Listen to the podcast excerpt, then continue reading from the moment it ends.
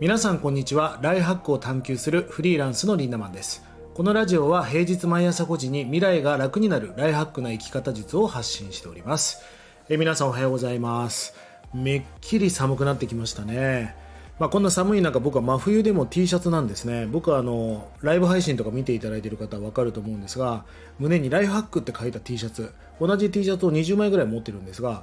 基本的にその洋服しか持っていません。あ本当にミニマリストだし洋服を選ぶのがめんどくさいんですね。もうそういうものにパワーを注ぎたくない。もう自分の未来をより良くしていくということにもう全パワーを注いでいきたい、まあ、なのでこの T シャツしか持っていません。あのタートルネックとかあのトレーナーとかねめちゃくちゃ苦手なんですよ。まあ冬は寒いんですけどあの室内って結構暖房が効いてるじゃないですか。暖房が効いてる上にこんなタートルネックなんかいるみたいな。暖房が効いてるなら T シャツでよくないみたいな、まあ、なので T シャツにめちゃくちゃモコモコのアウターを着てるタイプの人間でございます。さあ、えー、今日のテーマはですね引き寄せの法則は本当なのかということについてお話していきましょう。えー、もう何年前かな？10年ぐらい前ですかね「ザ・シークレット」という本がまあ世界的にね爆発的に売れたんです。まあそれにはそこにはね引き寄せの法則ということが書かれていました、まあ、僕もその10年ほど前に読みましてなんかねあ過去に思っていたことはこういうことだったんだっていう、まあ、まさにちょっとスピリチュアル寄りの本だったりするんだけどなんか答え合わせがたくさんできたんですよね。まあ結果ですね引き寄せの法則っていうのはねやっぱあるんですよ。であの例えばですね必ず誰かが思うところから始まるじゃないですか、まあ、例えば飛行機と空飛べたらいいなって、まあ、当時も周りから気違い扱いですよね。何言ってんだよお前みたいな。でも飛びたいんだってライド兄弟ですかね最初に思ったのは。2人が飛んで今ではもう僕たちは飛行機で海外に行ける時代になりました。その誰かの思いから始まってますし、まあ、例えば都内に六本木ヒルズっていう巨大な建物が建っていますがあれも誰かがここにこういうの建てたらよくないって誰かまず1人が思ったところからプロジェクトが始まってるわけです。この思いから始まり、まあ、引き寄せのようにもう体系化して具現化されていったってことですよね。この引き寄せの法則は本当なのか？まあこれ結論になってしまいますが本当ですまあ、今日はスピリチュアル的なこともありますよ、本当は。あるんだけど、まあ、ちょっと科学的に証明してみたいなと思うんです。えー、皆さんですね、例えば僕、昔こんなことがありまして、友達と一緒に電車に乗っていて、ちょっとね、1メートルぐらい離れてたんですね。で、まあ、2人で僕は会話をしていたんですが、コロナになる前ですよ。で、あの、俺らの間に、すごい声がでかいおじさんがいたんですよ。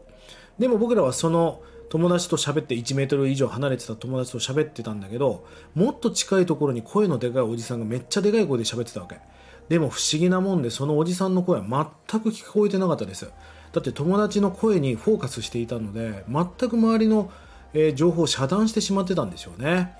まああとはそのカフェなんかに行って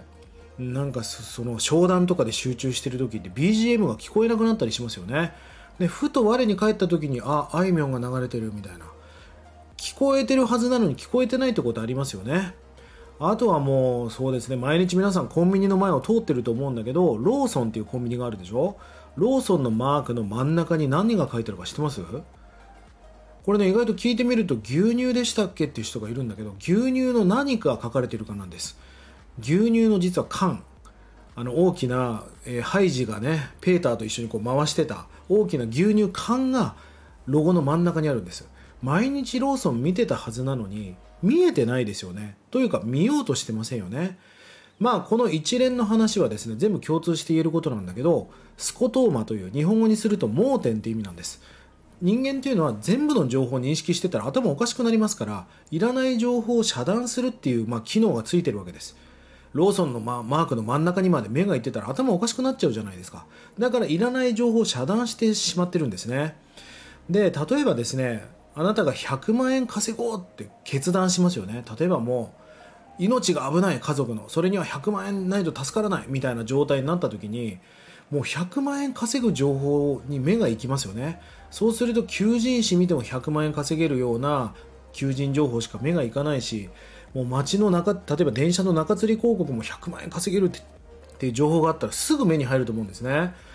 なぜ僕たちは決断するべきなのかっていうとこうやって決断しないとその情報が入ってこないんですよ。